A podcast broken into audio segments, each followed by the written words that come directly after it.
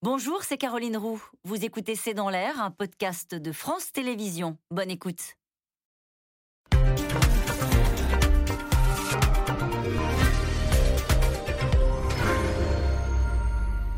Bonjour à toutes et à tous. Une trahison, un coup dans le dos. La France se sent humiliée et abandonnée par l'Amérique. Les États-Unis ont obtenu la résiliation de ce qu'on appelait le contrat du siècle, à savoir la vente de 12 sous-marins à l'Australie. Car désormais, pour Washington, la menace se trouve en Chine, en Asie, et c'est donc dans cette région du monde qu'il faut concentrer ses forces et se trouver des alliés. Alors quelles conséquences pour l'Europe? Cette crise est-elle le signe d'une géopolitique qui bascule vers l'Asie? L'Amérique est-elle en train de se détacher des affaires européennes? L'Europe doit-elle enfin prendre en main son destin, comme on dit, et créer cette fameuse Europe de la défense.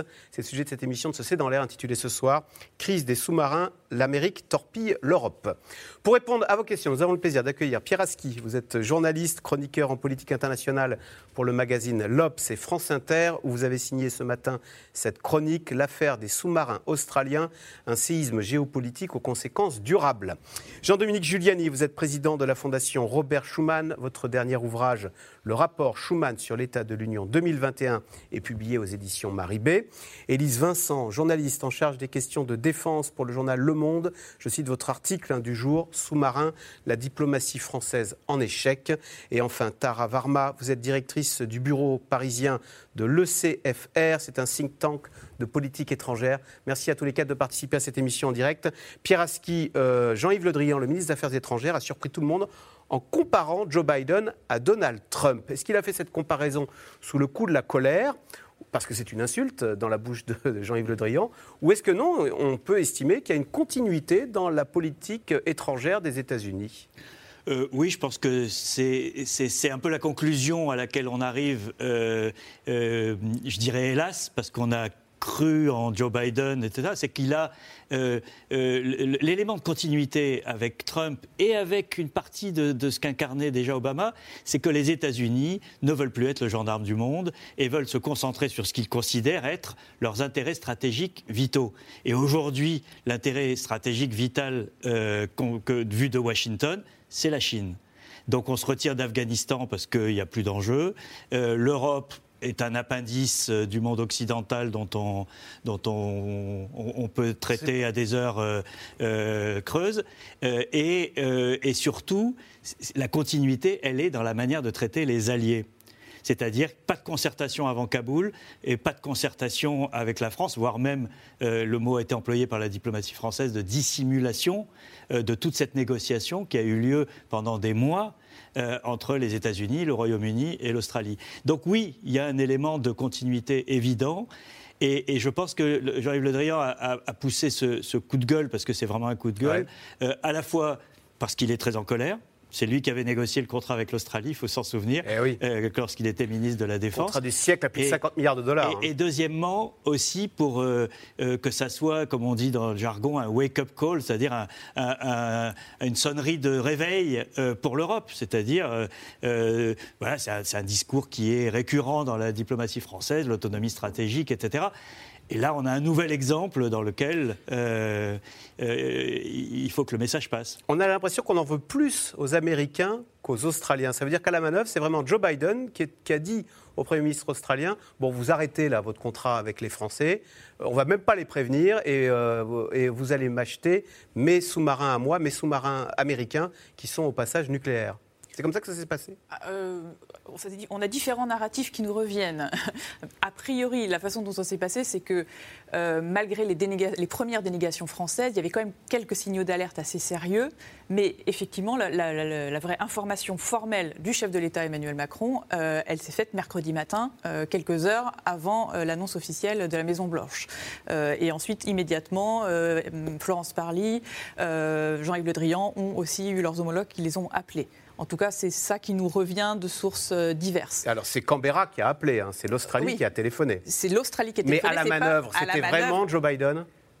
Oui, Enfin, euh, en tout cas, c'est les États-Unis. Voilà. Et après, sur votre question initiale, qui était de savoir si on en veut plus aux États-Unis ou aux Australiens, je pense que c'est à peu près euh, pareil. mais simplement, les États-Unis, actuellement, enfin, pour la France, c'est vraiment le plus gros allié, le plus gros partenaire sur des, dossiers majeurs, euh, notamment en termes de renseignement, et notamment pour tout le contre-terrorisme à l'étranger et au Sahel, mais pas que. Euh, donc évidemment, on est encore plus vexé, humilié et, dans l'incompréhension quand ce type de partenaire vous fait ce genre de coup. mais pour les Australiens, c'est pareil, on comptait vraiment sur eux. Il y avait une vraie relation de confiance depuis longtemps avec eux. Donc c'est une double incompréhension. Tara Varma, est-ce qu'on est un peu vexé parce que la France est une grande puissance, alliée des États-Unis, une puissance nucléaire, une, présente, une puissance présente euh, dans le Pacifique, avec euh, euh, de, de, nombreux territoires français dans le Pacifique. Et au fond, les Américains n'ont même pas pris le. D'abord, ils ne nous ont pas intégrés dans leur alliance, et ils ne nous ont même pas prévenus. Ils n'ont pas calculé, comme on dit, quoi. Je ne sais pas si on est vexé, mais on a une réaction extrêmement émotionnelle. Et maintenant, 36 heures après, elle est toujours très émotionnelle, cette réponse. De la part de Naval Group, c'est une chose. Je pense que le communiqué qui a été là, le, contrat est perdu. Bon, voilà, c'est un peu normal. Mais c'est vrai que la réaction du gouvernement français encore aujourd'hui est, surprenante dans, dans sa dimension, je trouve.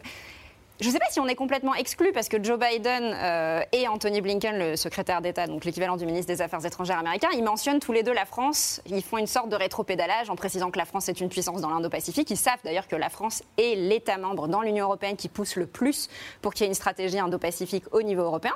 Les Allemands, les Néerlandais ont publié leur stratégie sur l'Indo-Pacifique l'année dernière. Et là, la stratégie, en plus, il y a un télescopage de calendrier assez malheureux qui est que hier, c'est le jour où l'Union européenne a présenté sa stratégie Indo-Pacifique qui avait comme composante, quand même, pas principale, mais en tout cas comme base de sa composante, la relation transatlantique. Pardonnez-moi, vous dites, bon, ils ont dit non, mais la France est un grand pays, mais enfin, on n'est pas dans l'Alliance ils la font à 300 nous, et, euh, et, sans nous prévenir, ils nous, ont fait annuler, perdre le contrat du siècle. Absolument, mais je pense qu'il faut séparer. Dans les faits, c'est pas terrible pour un allié on a, depuis deux jours, on mélange beaucoup, je trouve, les deux sujets. C'est-à-dire, il y a le sujet du contrat franco-australien, qui est un contrat industriel de défense, et effectivement, on peut plus que déplorer de l'avoir perdu. Et il y a un autre sujet que les deux ministres, euh, Florence Parly et Jean-Yves Le Drian, ont lié un peu dans leur communiqué de presse conjoint il y a deux jours, qui est celui de l'autonomie stratégique européenne et le fait que cette décision américano-australo-britannique nous pousse encore plus dans la direction de la construction d'une autonomie stratégique. Voilà. Mais c'est par dépit, constatant que l'allié américain fait défaut, bah, on va se replier sur le continent. Sauf que d'autres Européens ne sont pas totalement d'accord avec ce point Alors on va, on va revenir ça, sur les conséquences, mais c'est juste d'abord sur, sur l'analyse de ce qui s'est passé. Jean-Dominique Giuliani, si on en parle autant depuis 24 heures et qu'on s'aperçoit que ça n'est pas qu'un contrat de perdu, ça témoigne de beaucoup plus d'autres choses qui se passent dans le monde, est-ce que, euh, avec cette crise des sous-marins, manifeste le fait que la géopolitique, que l'Amérique bascule vers l'Asie? Que la géopolitique, la marche du monde se fait là-bas, dans cette région du monde. Oui, euh, je crois que c'est vrai. Hein. déjà en termes démographiques, en termes économiques, euh, et aussi en termes diplomatiques et, militaires. Euh, il faut poser la question du pourquoi. Pourquoi Joe Biden agit comme ça et pourquoi les Australiens agissent comme ça? Les Australiens sont actuellement soumis à des pressions terribles des Chinois pour avoir osé poser la question de l'origine du virus Covid n'est-ce pas Il y a eu des représailles économiques sur les exportations de, carbone, de charbon, d'orge, de, blé, de vin. Euh, or, c'était pour les Australiens une des principales destinations de leurs exportations. Or, l'Australie, c'est un, petit, un petit pays, ou plus exactement, c'est un très grand pays, 14 fois la superficie de la France, mais seulement 25 millions d'habitants. Hein. un cas, euh, euh, la moitié, moins de la moitié de la France. Hein. Donc c'est un pays qui s'est trouvé au cœur de cette dynamique euh, de plus en plus coercitive de la part des Chinois. Et là-dessus, les Américains, eux, pour des raisons autres, ah Je pense le retrait d'Afghanistan, je pense des raisons de politique intérieure pour Joe Biden qui a aussi besoin de retrouver une base peut-être consensuelle, républicain, démocrate sur euh, la scène internationale. Ah. Tout ça fait qu'ils euh, ont voulu avoir euh, quelque chose dans le Pacifique, étendre en quelque sorte euh, la stratégie américaine et donc l'Australie, la Nouvelle-Zélande et d'autres, le Japon c'est déjà fait, si je peux me permettre, euh, sont naturellement des cibles privilégiées. Pierre Aski, cette offensive un peu anti-chinoise, c'est une façon de faire oublier l'Afghanistan parce qu'il y a un consensus aux États-Unis pour dire la menace au XXIe siècle, pour nous Américains, c'est n'est pas l'URSS du XXe siècle, c'est la Chine. Alors, je ne suis pas sûr que ce soit pour faire oublier l'Afghanistan. Je pense que ce qui s'est passé en Afghanistan est dû à, cette euh, volonté de se focaliser sur la Chine. Donc euh, c'est plutôt dans l'autre sens. On se retire d'Afghanistan parce que c'est pas important. Et, là encore, une continuité avec, avec Trump. C'est Trump qui a démarré les hostilités commerciales, technologiques avec la Chine, Et, et, Biden est resté dans une continuité assez forte avec cet élément supplémentaire, c'est la construction d'alliances. Et, vous disiez tout à l'heure, ils nous ont pas, ils nous ont pas inclus dans leur alliance. Je ne suis pas sûr que la France ait eu envie d'entrer dans ah cette alliance, parce qu'il y a un côté guerre froide dans cette affaire, c'est-à-dire qu'est-ce qui s'est passé pendant la guerre froide? On a créé l'Alliance Atlantique euh, pour faire face à l'Union soviétique. Et donc tous les pays d'Europe étaient dans cette alliance politico-militaire.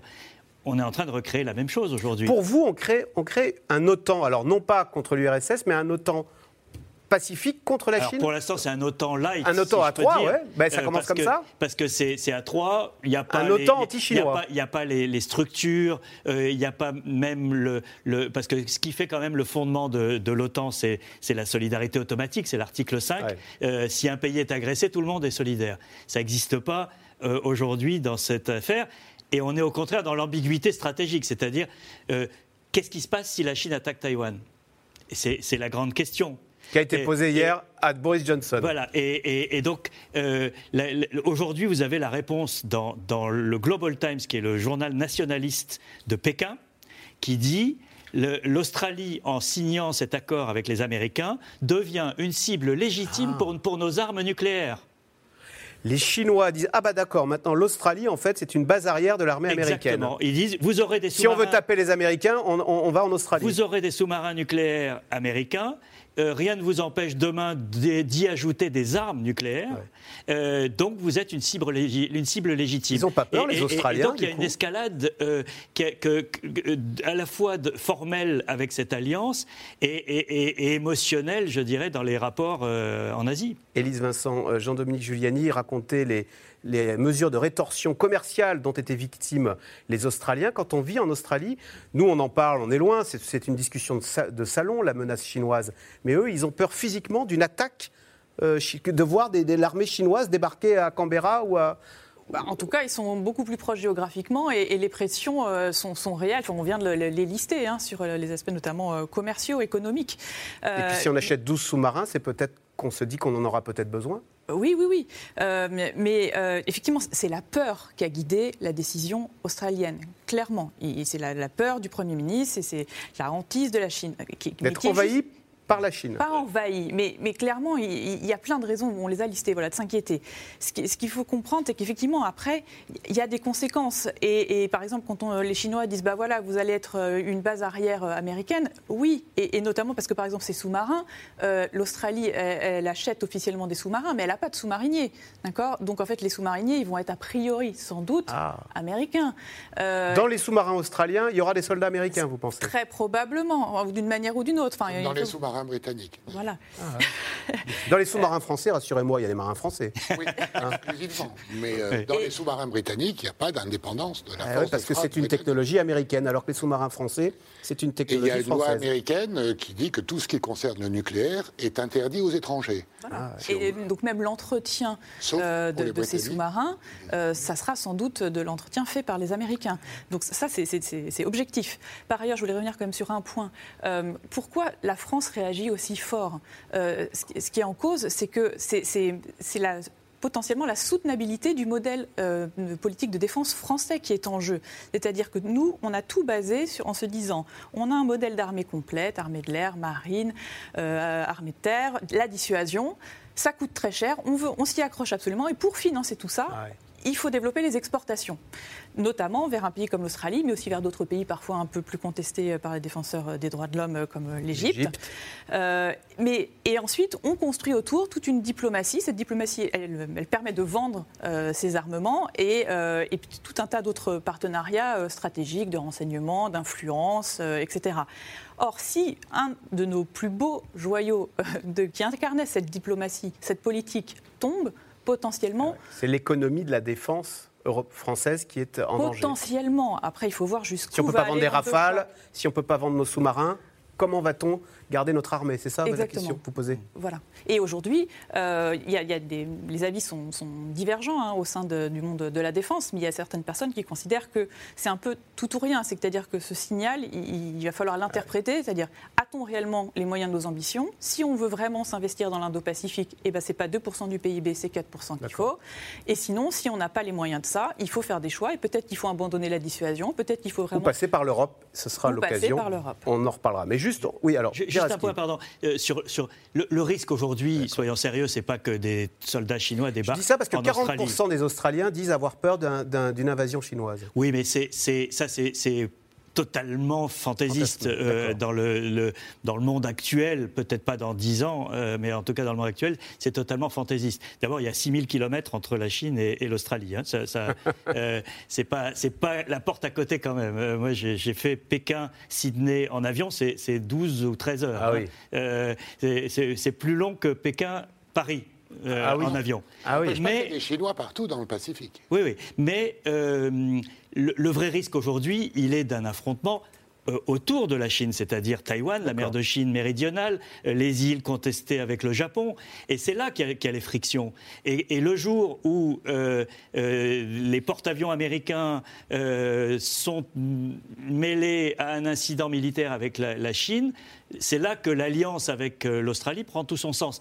Et, et l'histoire est là pour le montrer. Euh, les premiers et les plus fidèles alliés des Américains dans la guerre de Corée ou au Vietnam, c'était les Australiens. Il y avait, il y avait à l'époque une alliance militaire avec aussi la Nouvelle-Zélande qui s'appelait l'ANZUS, qui était un des euh, pactes militaires de, de la guerre froide. Euh, il y avait comme ça toute une série d'alliances, l'OTAN, le CENTO, l'ANZUS, etc., qui, qui sillonnaient la, la planète. hein. Et on est en train de revenir à Mais euh, c'est plus le Japon qui est la menace, c'est la Chine. c'est la Chine et, et le Japon est au contraire un allié Au des contraire, Américains. ils ont changé de camp. Alors, cette fois-ci, la brouille entre Français et Américains semble donc très sérieuse. L'annulation du contrat du siècle sur les sous-marins vendus à l'Australie n'en finit pas de créer des remous diplomatiques entre les deux alliés. Et pour bien montrer son agacement, l'ambassade de France à Washington a annulé hier une soirée de gala qui devait célébrer, ça ne s'invente pas, une victoire franco-américaine sur la flotte anglaise lors d'une bataille navale de 1781. Sujet de Julien Launay et Christophe Roquet.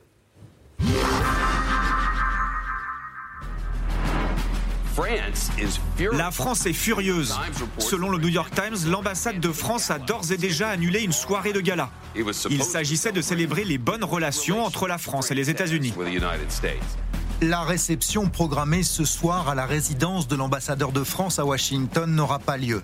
Ironie de l'histoire, elle était organisée en hommage à une bataille navale décisive de la guerre d'indépendance. La tension monte encore et toujours après la volte-face australienne sur le contrat de sous-marin, même si l'administration américaine tient à relativiser. Nous coopérons de manière extrêmement étroite avec la France sur beaucoup de priorités communes dans la zone Indo-Pacifique et à travers le monde. Nous allons continuer à le faire. Nous accordons une valeur fondamentale à cette relation, à ce partenariat. Grosse désillusion hier pour Paris en forme de camouflet. Canberra a annoncé rompre le contrat du siècle à 56 milliards d'euros conclu en 2016. L'Australie préférant commander ses 12 futurs sous-marins aux États-Unis et au Royaume-Uni. Bah D'abord, euh, c'est vraiment en bon français euh, un coup dans le dos. Nous avions euh, établi avec l'Australie une relation de confiance. Cette confiance est trahie. Ce qui me préoccupe aussi dans tout cela, c'est finalement aussi le comportement américain. Vous en voulez aux Parce que- Américains? ben, Parce que euh, cette décision unilatérale, brutale, imprévisible, ça ressemble beaucoup à ce que faisait M. Trump. La nouvelle a fait l'effet d'une bombe dans le petit monde de la défense français. Naval Group, le constructeur naval militaire, ne s'y attendait pas vraiment. Près de 500 personnes travaillaient déjà sur ce projet, mais Bercy se veut rassurant.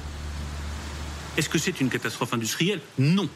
Et je veux vraiment. On parle en rassurer- on parle en Non. milliards. Ce n'est pas Bruno une catastrophe industrielle pour Naval Group. Euh, Naval Group a parfaitement la capacité d'absorber l'annulation de ce contrat qui représentait 10% du chiffre d'affaires de Naval Group, 650 emplois d'ingénieurs. Ils seront redéployés dans les activités Naval Group Reste qu'il s'agit d'une vraie humiliation pour la France, victime d'un jeu diplomatique à grande échelle. L'objectif des États-Unis étant de contrer les ambitions de la Chine dans la région. L'Australie, elle, y voit l'occasion de renforcer ses liens avec la première puissance mondiale. Avec un contrat si important, avez-vous décroché votre téléphone pour en discuter avec Emmanuel Macron? On en parle depuis un certain temps. Et j'ai eu l'occasion d'échanger à ce sujet avec lui à Paris en juin. On a parlé de tous ces problèmes, de cette situation difficile, des besoins que nous avons et des défis qui se présentent à nous avec ce programme de sous-marins. Le choix de cette nouvelle alliance avec les États-Unis et le Royaume-Uni n'interpelle pas qu'en France. Hier, à Londres, suite à cette annonce, tous les parlementaires britanniques ne criaient pas victoire. Quel plan le Premier ministre a-t-il pour s'assurer que ce nouvel arrangement renforce plutôt qu'affaiblit notre capacité d'influence sur la Chine afin de protéger notre sécurité et nos intérêts et peut-il garantir que cet arrangement renforcera plutôt qu'affaiblira l'alliance qu'est l'OTAN, ainsi que notre indispensable relation bilatérale avec la France? Boris Johnson veut surtout se féliciter de la coopération à venir, lui qui vient d'avoir l'opportunité de faire d'une pierre deux coups, se rapprocher de son allié américain et faire passer l'Europe au second plan. Justement, question de téléspectateur, Tara Varma. Sur le plan de la défense, Boris Johnson ne va-t-il pas se retrouver en position délicate entre les États-Unis et l'Europe? Euh, Position délicate pour lui, je ne crois pas. Lui, il a clairement choisi son camp. La relation euh, de sécurité entre la Grande-Bretagne, entre le Royaume-Uni et les États-Unis, c'est la relation spéciale. Depuis plus d'un an, le Royaume-Uni conduit un exercice qui s'appelle la revue intégrée, qui était censé être un exercice de révision des priorités de politique étrangère du Royaume-Uni.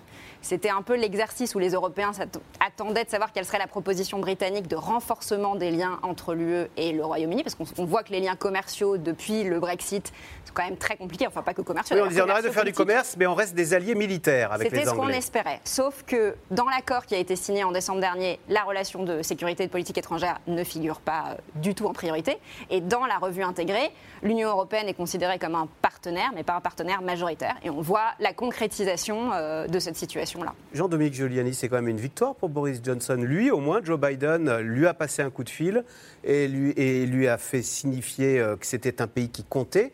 Et pour Boris Johnson, il peut dire à son peuple, vous voyez, Global Britain, cette Angleterre mondiale, eh bien, on en a une preuve avec cet accord euh, Washington, Londres, Canberra. Ben, écoutez, quand on va voir comment ça se passe, on s'apercevra euh, que la seule chose dont Boris Johnson peut se targuer, c'est d'être un, allié docile et euh, soumis aux décisions des Américains. On l'a vu sur l'Afghanistan. Ça a fait beaucoup de discussions euh, au Parlement britannique. Soi-disant, l'allié privilégié n'a même pas été prévenu du retrait américain d'Afghanistan. Donc c'est pas vrai.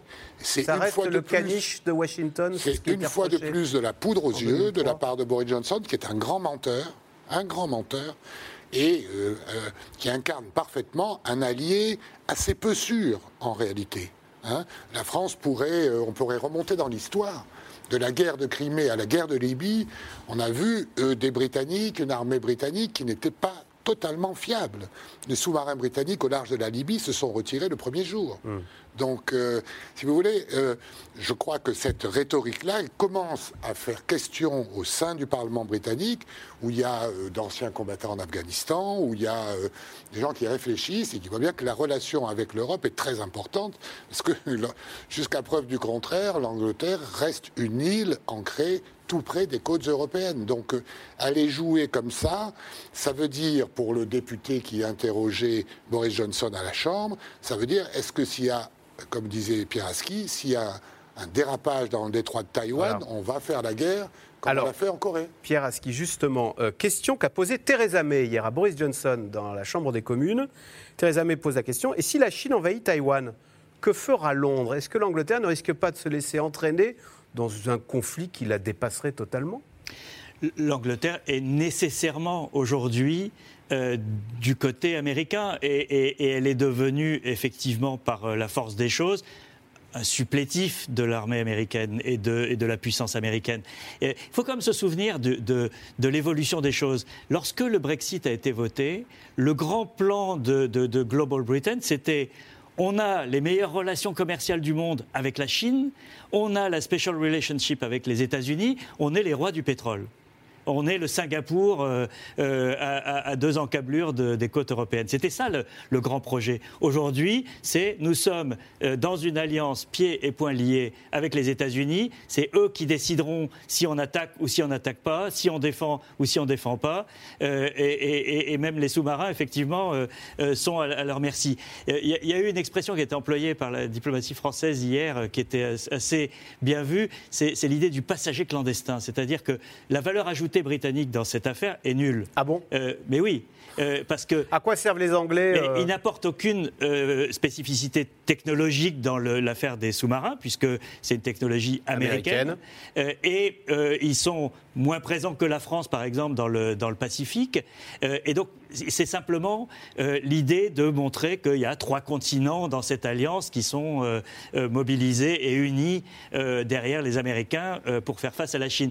Donc, je pense que euh, ce qui est le plus significatif dans la réaction française, c'est l'absence de référence au Royaume-Uni dans le communiqué ah. euh, qui est sorti en milieu de la nuit euh, euh, entre Jean-Yves Le Drian et Florence Parly, très sévère sur ah les États-Unis, sur l'Australie, appel à la, stratégie, à l'autonomie stratégique européenne. Il n'y a pas une référence au Royaume-Uni. Parce qu'il ne le compte pas. C'est-à-dire parce que le mépris. Le mépris.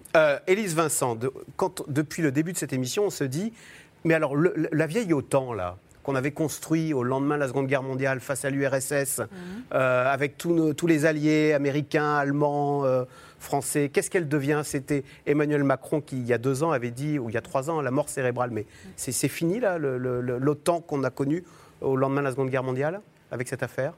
Euh, non, non, non, euh, je ne pense pas. Euh, mais en fait, ce n'est pas, vraiment le sujet là avec cette affaire. Enfin, elle, existe, elle continuera, bon an, mal an, avec toutes ces difficultés, de même que l'Europe a ses difficultés. non, le, sujet, c'est quand même effectivement la relation quand même avec le Royaume-Uni. de toute façon, en réalité, la coopération bilatérale militaire avec les Anglais entre France et le Royaume-Uni était niveau zéro depuis un certain temps. Ah alors qu'on avait promis une grande alliance militaire avec les accords de Lancaster House. Oui, mais il n'y a, pas grand-chose qui bouge. Voilà. Euh, et donc, euh, Boris Johnson a juste, comme on a un peu évoqué, fait un coup. Voilà, c'est un homme de coup. Euh, il n'y a aucun gain technologique, effectivement, pour l'Australie avec le Royaume-Uni. mais ça permet à Boris Johnson de faire un coup et quelque part de faire la, la nique aux Français, puisque quand ils ont sorti leur revue, leur livre blanc de la défense, en quelque sorte, il y a quelques mois, les Français avaient beau jeu de dire Ah, mais les Anglais prétendent pouvoir intervenir en Indo-Pacifique, mais c'est totalement illusoire, ils n'en ont absolument pas les moyens. Et euh, là, ça permet de, faire entendre que si, peut-être un peu quand même, et peut-être même plus que vous les Français. Voilà. Tara Varma, on a vu comment les Chinois euh, mettaient au pas et maltraitaient les Australiens parce qu'ils avaient osé euh, questionner d'où venait le Covid. Est-ce que les Anglais ne craignent pas d'être traités comme des Australiens maintenant qu'ils ont clairement choisi le camp anti-chinois, les Anglais? Est-ce qu'ils ne risquent pas des représailles commerciales, même tout simplement, de la part de la Chine, qui apparemment euh, utilise son influence commerciale pour mettre au pas les pays euh, un peu trop turbulents. Alors, ce que fait la Chine s'appelle de la coercition économique. Donc, ah, bah effectivement, euh, c'est exactement ce que fait la Chine. Moi, j'aurais tendance à renverser votre question. Je pense que les Britanniques se sont justement mis dans l'alliance pour essayer d'échapper à la coercition économique chinoise et à avoir un allié de poids ou deux alliés de poids derrière eux. C'est sûr qu'ils ont le bouclier américain. C'est le bouclier américain. il faut savoir quand même que les Britanniques ils se sont quand même fait remarquer en accueillant un certain nombre de Hongkongais qui craignaient pour leur liberté euh, sur place. Euh, et ça a été un des seuls pays européens à le faire aussi ouvertement, parce qu'il y a euh, un passé et une histoire avec Hong Kong évidemment très proche. Mais ils, ils ont été assez, comment dire, plus entreprenants que les autres Européens. Ils ont aussi banni la marque Huawei de leur infrastructure 5G. Ah Donc il y a eu plusieurs quand même pas britanniques anti-gouvernement anti-chinois. Hmm. Alors, dans cette affaire d'annulation de contrat, le dindon de la farce est encore une fois un pays membre de l'Union européenne. Une Europe qui apparaît aujourd'hui comme un acteur géopolitique faible et qui a toujours du mal à parler d'une seule et même voix sur la scène internationale. Vous voyez ce sujet de Juliette Perrault et Nicolas Baudry-Dasson. Après 16 ans de règne, le revoir d'Angela Merkel à la France. Hier soir, la chancelière allemande était reçue pour une dernière réunion de travail à l'Élysée, à quelques jours de son départ du pouvoir. Je suis sûre que cela va être une réunion passionnante et je me réjouis de nos entretiens très amicaux. Merci pour cette invitation. D'ici à la formation du prochain gouvernement, Madame la chancelière, chère Angela Merkel et moi-même continuerons euh, à travailler main dans la main sur les grands dossiers auxquels nous cherchons à apporter des solutions franco-allemandes, comme nous le faisons depuis le premier jour. Un tournant pour l'Allemagne, mais aussi pour l'Europe. Crise de la zone euro, des migrants, Brexit, pandémie de Covid-19. Depuis son arrivée au pouvoir en 2005, la chancelière s'est affirmée comme un leader incontesté au sein de l'Union européenne. Alors déjà, certains s'interrogent. Son départ ne risque-t-il pas d'affaiblir une Europe qui peine encore à s'harmoniser sur certains dossiers? Dernière en date, revenue dans l'actualité depuis le départ des États-Unis de l'Afghanistan, la création d'une armée européenne. Une idée très ancienne, née dans les années 50 avec la communauté européenne de défense. À Bruxelles, la conférence des six sur la CED a connu quatre jours difficiles. Des difficultés encore d'actualité 70 ans après. Aujourd'hui, l'Union européenne déploie des troupes communes. Six missions militaires sont actuellement en cours. En Bosnie-Herzégovine, en Libye, en Somalie, en République centrafricaine et au Mali. On fait la mission, euh, donc là c'est parti. Sur place, la Task Force Takuba, placée sous commandement français, appuie l'armée malienne dans la lutte contre le terrorisme. Un partenariat européen entre une quinzaine de pays, mais toujours pas de véritable armée européenne. En 2007 pourtant, l'Union avait acté la création d'un groupement tactique, deux bataillons 1500 hommes, mobilisables en 10 jours. Des hommes qui n'ont en réalité jamais été mobilisés. Incompréhensible pour la présidente de la Commission européenne, qui s'est fendue cette semaine d'un rappel à l'ordre. La question la plus fondamentale que nous devons nous poser est celle de savoir pourquoi cela n'a pas fonctionné dans le passé. Vous pouvez disposer des forces les plus avancées au monde, mais si vous n'êtes jamais prêt à les utiliser, à quoi servent-elles? Ce qui nous a manqué jusqu'à présent, ce ne sont pas seulement des capacités supplémentaires, c'est la volonté politique. Car si certains pays comme la France défendent farouchement l'idée d'une Europe de la défense, on va devoir évidemment accélérer la mutualisation de nos équipements, y compris pour des opérations dont nous étions dépendants auparavant des États-Unis. C'est plus possible aujourd'hui. L'Europe va prendre sa responsabilité, son leadership, c'est une première. D'autres sont beaucoup plus réticents. Parmi eux, la Pologne, très attachée à l'OTAN et à la protection américaine face à Moscou. La Pologne, qui joue également les troubles faits sur un autre sujet en Europe, le projet de gazoduc Nord Stream 2. 1200 km de pipeline reliant la Russie à l'Allemagne et qui devrait permettre d'acheminer chaque année 55 milliards de mètres cubes de gaz vers l'Europe. Problème, la Pologne ne veut pas dépendre du gaz russe et s'en inquiète, tout comme l'Ukraine. Une telle décision crée de nouvelles menaces pour l'Ukraine et l'Europe centrale sur les plans politiques, militaires et énergétiques. Une inquiétude à laquelle a tenté de répondre, il y a quelques jours encore, Angela Merkel, en visite en Pologne, dans le souci toujours de rassurer ses homologues et de maintenir l'unité du bloc européen. Alors, question téléspectateur. L'Europe puissance autonome, ça fait des années qu'on en parle, mais rien n'avance.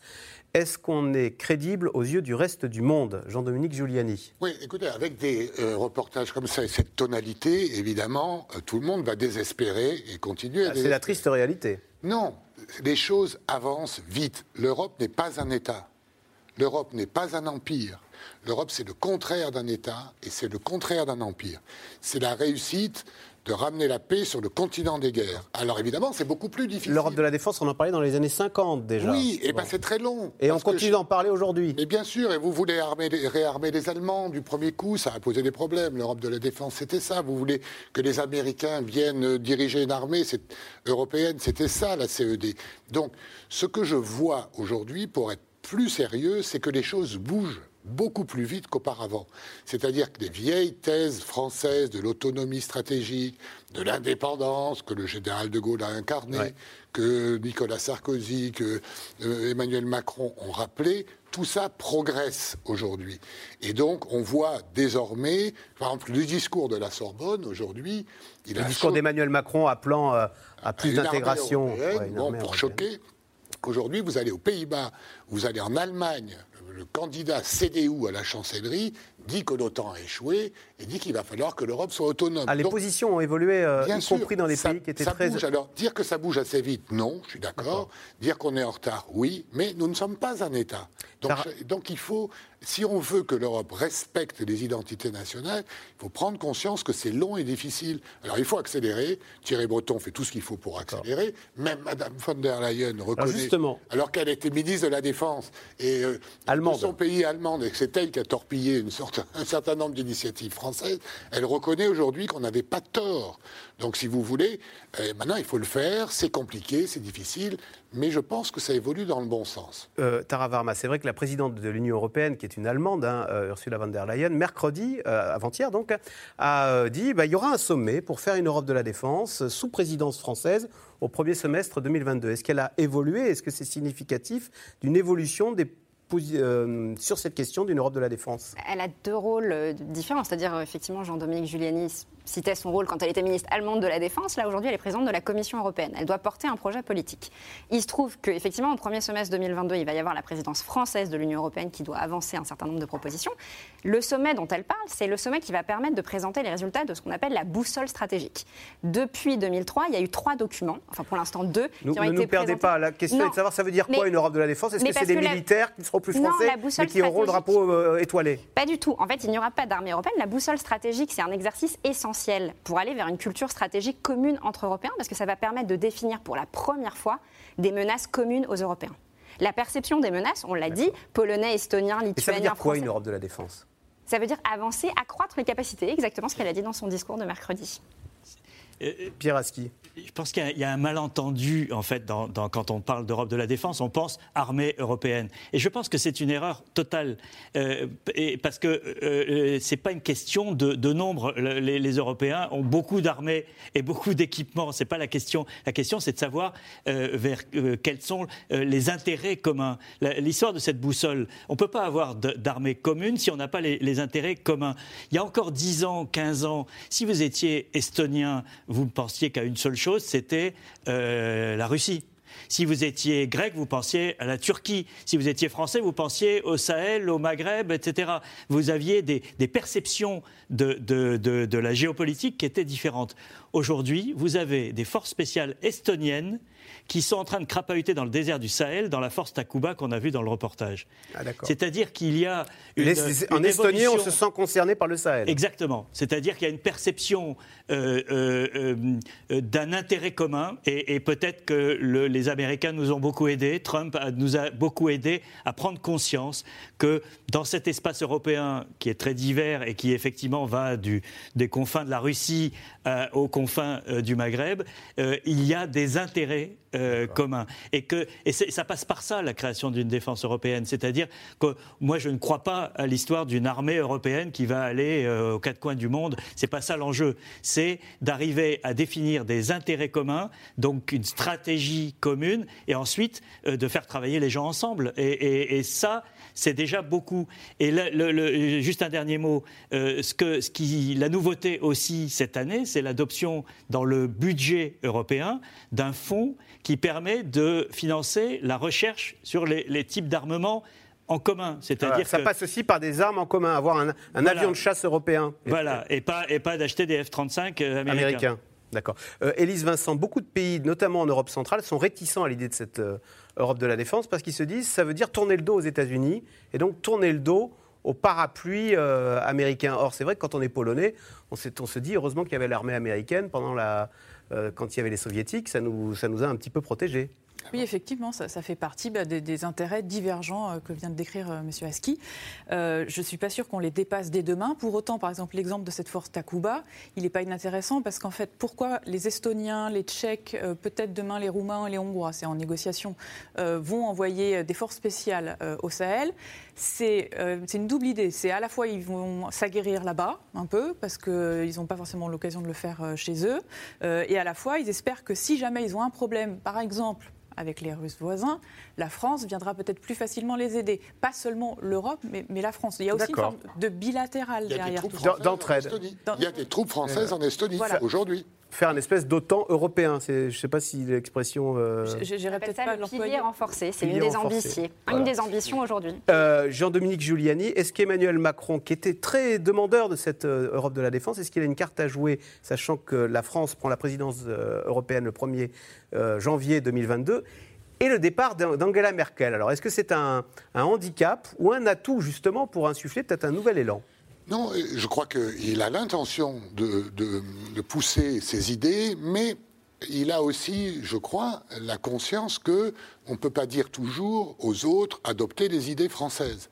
Il faut seulement faire assez astucieusement euh, euh, comprendre que on a euh, bien anticipé un certain nombre d'évolutions et puis surtout, avec beaucoup de modestie, euh, essayer de définir les intérêts que nous avons. Savoir si on a des intérêts dans le Pacifique et lesquels ils sont énormes en réalité. Ils sont commerciaux, ils sont géostratégiques, ils sont énormes. Le commerce allemand passe en partie, avec la Chine, passe en partie dans le Pacifique. Bon, les Russes, euh, les frontières de l'Est, là, on a besoin de rassurer nos partenaires de l'Europe la France est quand même une puissance nucléaire, on peut aussi contribuer à les rassurer. Mais il faut le faire avec un esprit européen et pas un drapeau national en disant, voyez, on vous l'avait dit, euh, c'est ça qu'il faut faire, sinon ça ne marchera pas. Et je crois que euh, l'intérêt d'Emmanuel Macron par rapport à d'autres, c'est que les circonstances le servent, et il a compris aussi qu'il faudrait le faire avec tact eh et, délicatesse. Et quand on voit que c'est Madame von der Leyen euh, qui, est à la manœuvre et qui le propose. On peut se dire que ça préjuge de discussions plus intéressantes. Tara Varma, on se souvient quand même des mots assez acerbes de la ministre de la Défense allemande euh, Akaka, qui disait Vous êtes bien gentils, les Français, euh, à vouloir faire votre Europe de la Défense, mais vous, ne vaudrez jamais le parapluie américain. Et on ne va pas troquer cette alliance avec les États-Unis, première armée du monde, pour se retrouver avec les Franzosisch. Alors, quand elle a fait cette tribune, elle se référait particulièrement au parapluie nucléaire américain et donc à la dimension nucléaire de l'OTAN. Euh, je pense qu'il faut que nous, on soit aussi vigilants parce que le communiqué de presse de Florence Parly et de Jean-Yves Le Drian qui dit ce qui se passe, ce qui s'est passé avec l'Australie, ça justifie d'autant plus la nécessité d'une autonomie stratégique européenne. C'est pas du tout perçu de la même manière dans d'autres pays européens. Il y a quelques Allemands et des Allemands qui conseillent le gouvernement allemand aujourd'hui qui disent attention, au contraire, cet échec français, il met plutôt en lumière l'échec potentiel de l'autonomie stratégique européenne. je pense qu'il faut qu'on écoute un peu plus que nous disent nos alliés, qu'on soit vigilant à ce qui les inquiète et à ce qui les rassurait. La France, c'est la puissance aujourd'hui qui porte beaucoup d'initiatives diplomatiques, on l'a vu, à, tort ou à raison, et avec une méthode qui est parfois euh, qui bouscule parfois un peu les Européens. Moi, à titre personnel, je pense qu'il faut avancer sur ce sujet, mais soyons très vigilants à ce que nous disent nos alliés européens. Ils nous disent, vous voyez, décidément, ces Français sont des bons à rien, ils se font avoir. Euh, euh, à, la, première occasion, c'est ce que vous nous dites. Non, je pense qu'il faut. Non, mais ça peut, être perçu, ça peut être perçu comme ça. Bah, en tout cas, eux, ils le voient comme un échec français, certainement. Voilà. Donc, Alors nous, on vit comme un échec européen. Donc il n'y a pas une grande solidarité européenne derrière la France. Cette, vous parliez tout à l'heure du wake-up call il n'est pas évident que cette, crise des sous-marins euh, dise aux Européens, bah tiens, il faut qu'on se débrouille nous-mêmes. Le risque, c'est que euh, le reste de l'Europe se dise, bon, c'est une histoire d'armement entre la France et, l'Australie, et ne voit pas la dimension politique euh, de, du glissement stratégique qui est en train de se faire, c'est-à-dire l'émergence de ce climat de guerre froide dans lequel chacun devra choisir son camp vous êtes avec les Américains ou contre les Américains. Hmm. C'est une vieille tradition euh, de, leur part. Euh, euh, on, l'a vu à plusieurs moments dans, l'histoire. Et c'est ça le, problème. Et c'est ça qui, interpelle les Européens. Toutes les données de cette question, elles sont connues depuis longtemps. Elles sont sur la table. Est-ce que l'Europe veut compter ou pas dans le monde qui est en train de se dessiner Et l'Europe qui compte, c'est d'être une troisième voie, de ne pas avoir à choisir. Est-ce que vous êtes avec les Américains Oui, mais qui n'est pas non plus d'être d'une stricte neutralité entre la Chine et les États-Unis, parce que c'est pas tout à fait euh, des choses comparables. Mais ce qui se passe aujourd'hui, c'est qu'on est dans une période où tous les, les enjeux mondiaux sont en train de se redéfinir. Euh, les, puissances euh, sont en train de se tester, de nouvelles puissances émergent, la Turquie, le Pakistan, etc. Et, l'Europe est un peu en retrait par rapport à ça. Donc est-ce qu'elle a envie de compter ou est-ce qu'elle accepte d'être un appendice des États-Unis? C'est la question fondamentale qui est sur la table depuis des années et, qui l'est encore plus aujourd'hui parce que les, les, enjeux sont de plus en plus élevés. Oui. Et les circonstances ont changé. Euh, la, vraie question, pour répondre à, celle qui est posée, c'est de dire est-ce qu'un Polonais aujourd'hui pense que, euh, en cas d'agression russe ou de provocation russe, ou un Estonien, euh, Monsieur le président des États-Unis va mettre en jeu la dissuasion nucléaire pour le protéger La réponse, c'est de plus en plus négative. Alors qu'il y a 50 ans, c'était oui. Oui, c'est la raison pour laquelle les Polonais veulent des troupes américaines sur le territoire, pour pouvoir dire, ben regardez, c'est les Américains qu'on tue. Parce que c'est les Polonais, jamais quelque président des États-Unis que ce soit ne mettra en cause la sécurité du territoire américain dans une confrontation nucléaire avec la Russie ou avec la Chine pour un petit bout de territoire. L'ont-ils fait pour la Crimée L'ont-ils fait pour la Géorgie et en Afghanistan ah, Les États-Unis ne lèveraient plus les doigts. Euh, Atlantique quand même. Euh, je suis désolé, sur la Crimée, il n'y a aucune réaction américaine. On revient sur l'Asie, qui est maintenant le, nouveau centre géopolitique du monde. L'Asie, euh, où il y a des tensions entre les deux Corées, où il y a des exercices militaires chinois au large de Taïwan, où il y a des cyberattaques sur l'Australie. La zone Indo-Pacifique connaît ces derniers mois de fortes turbulences. La région pourrait-elle basculer dans un conflit militaire dans un avenir proche Élément de réponse avec Mathieu Lignot et Aurélie Saner. Un missile lancé depuis un train. C'est la dernière innovation des militaires nord-coréens. Quelques instants plus tard, c'est la Corée du Sud, cette fois, qui réplique depuis un sous-marin. Des démonstrations de force entre les deux pays. Il faut montrer ses armes.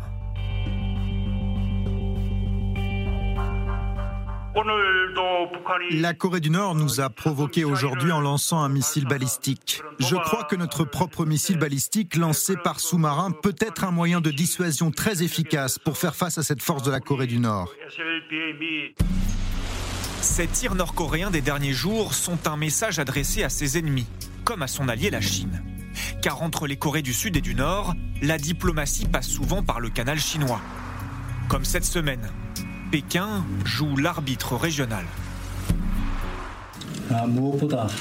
La Corée du Sud et la Chine coopèrent étroitement en tant que partenaires clés pour atteindre l'objectif commun de dénucléarisation et d'un processus de paix permanent dans la péninsule coréenne. Prêcher la paix entre les deux Corées, tout en se montrant prête à la guerre contre Taïwan. La Chine souffle le chaud et le froid dans la région. Depuis quelques mois, Pékin est de plus en plus belliqueux contre Taipei.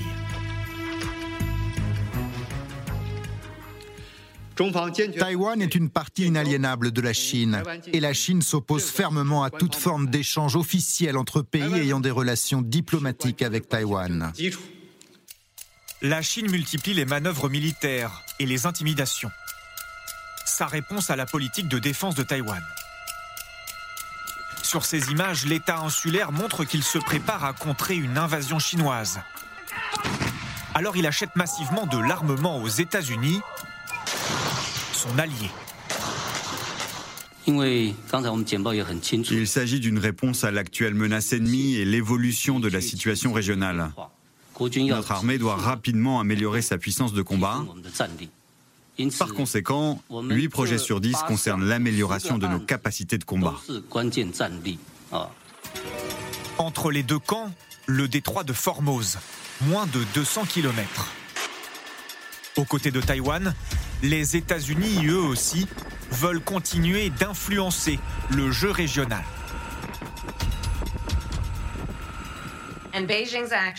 Les actions de Pékin continuent de saper les règles, l'ordre et de menacer la souveraineté des nations. Les États-Unis se tiennent aux côtés de nos alliés et partenaires face à ces menaces. Des menaces et peut-être déjà des actes de cyberguerre. L'année dernière, des institutions et entreprises australiennes sont ciblées par des hackers. Le Premier ministre australien y voit l'attaque d'une grande puissance. Et à cette époque, les relations avec la Chine se dégradent de plus en plus. il n'y a pas un grand nombre d'acteurs étatiques qui peuvent s'engager dans ce type d'activité. Et il est clair, d'après les avis que nous avons reçus, que ça a été fait par un acteur étatique avec un type de capacité très très important.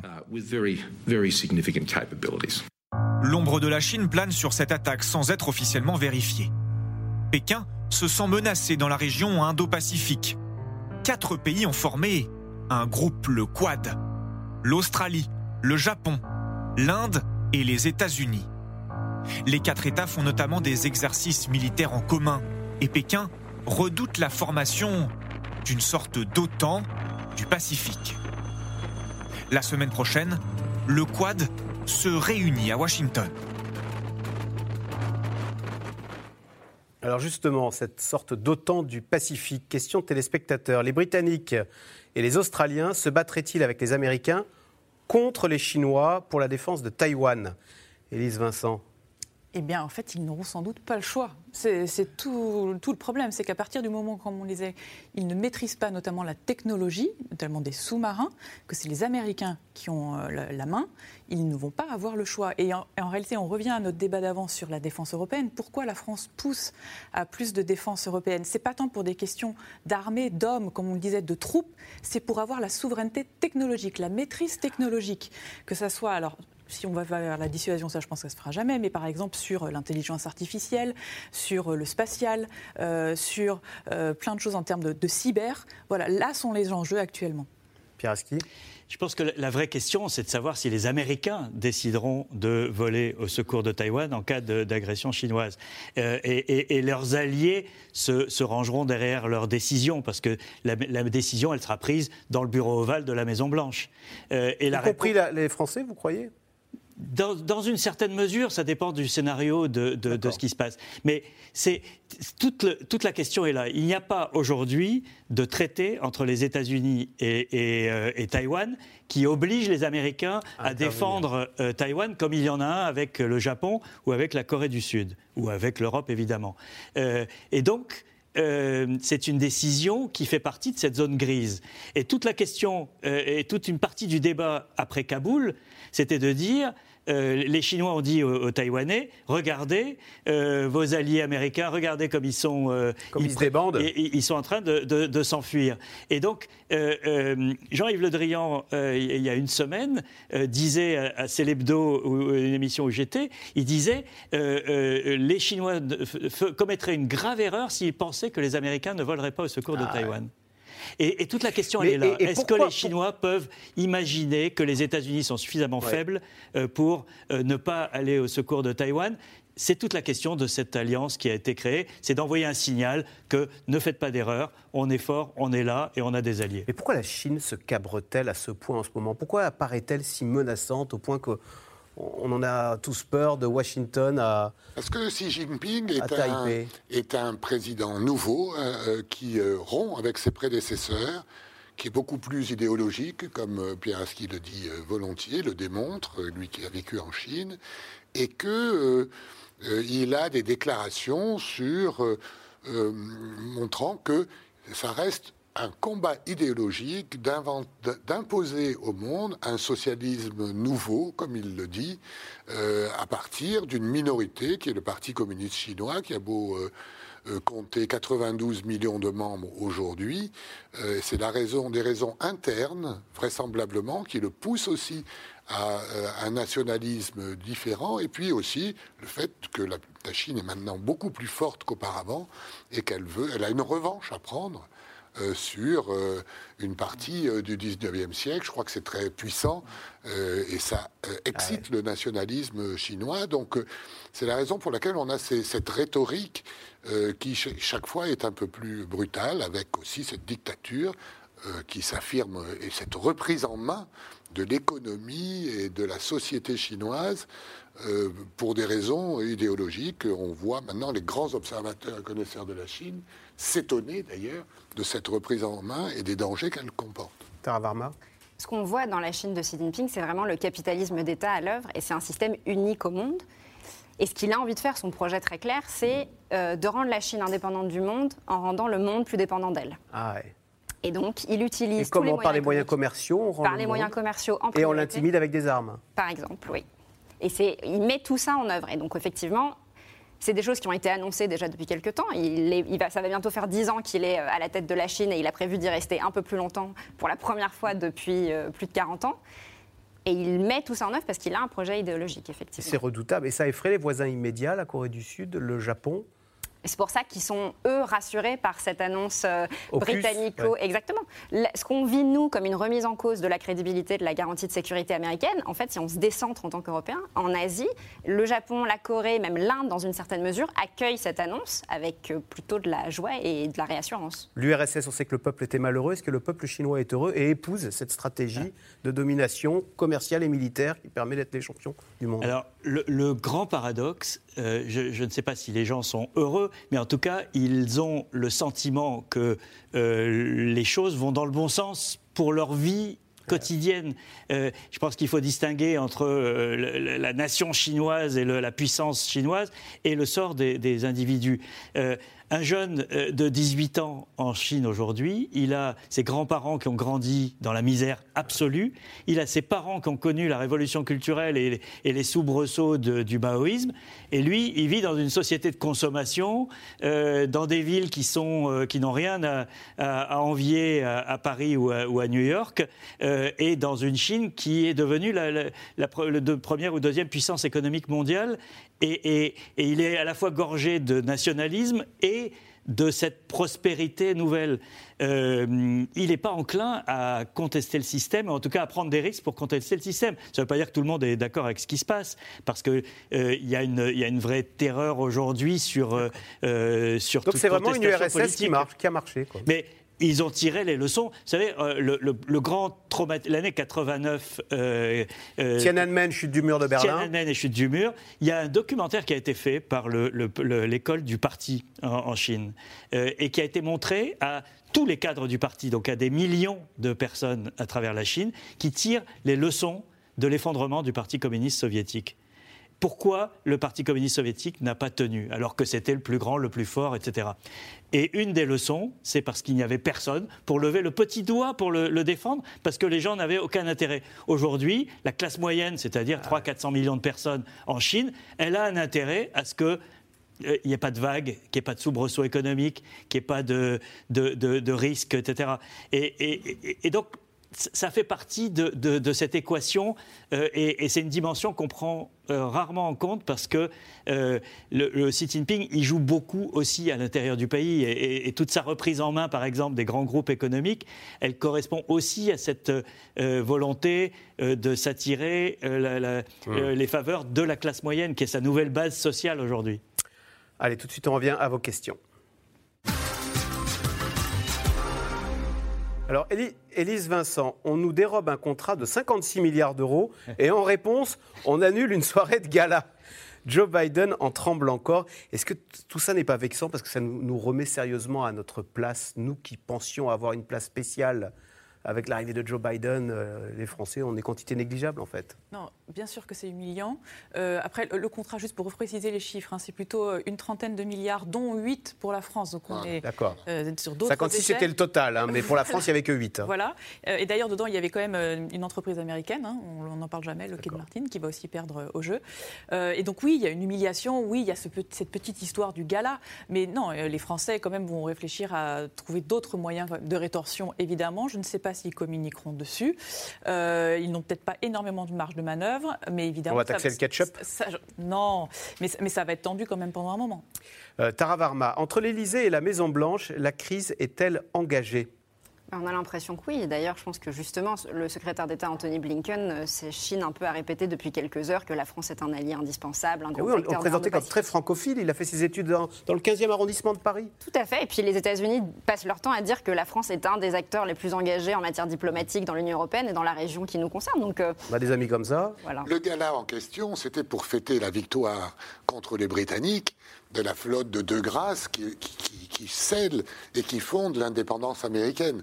Donc on ne pouvait pas tenir un tel gala après euh, une fâcherie de cette nature, c'est tout.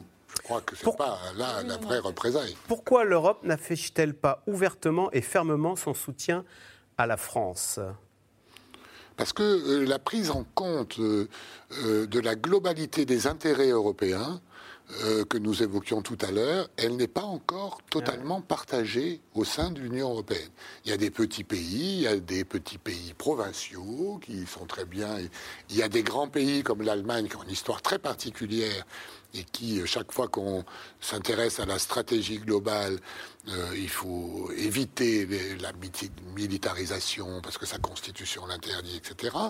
Et donc il y a une grande, euh, grande diversité. C'était d'ailleurs un des succès de la France d'essayer de faire réfléchir à travers cette boussole, c'est-à-dire une stratégie européenne qui définit nos mmh. intérêts communs ou pas, et de faire prendre en compte nos intérêts dans la région Indo-Pacifique. Donc c'est pour ça que c'est plus qu'une humiliation, c'est un, un échec.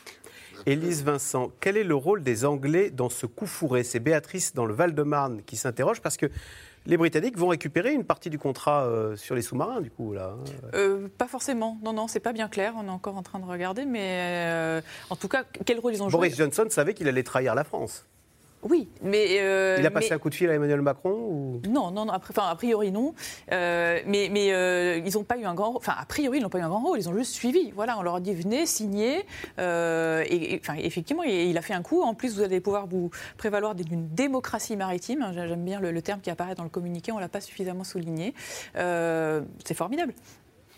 Sous ces airs de grand-père placide, Biden n'est-il pas finalement sur la même ligne que Trump, celle de l'America First? Sylvie en Moselle qui pose la question, Tara Varma.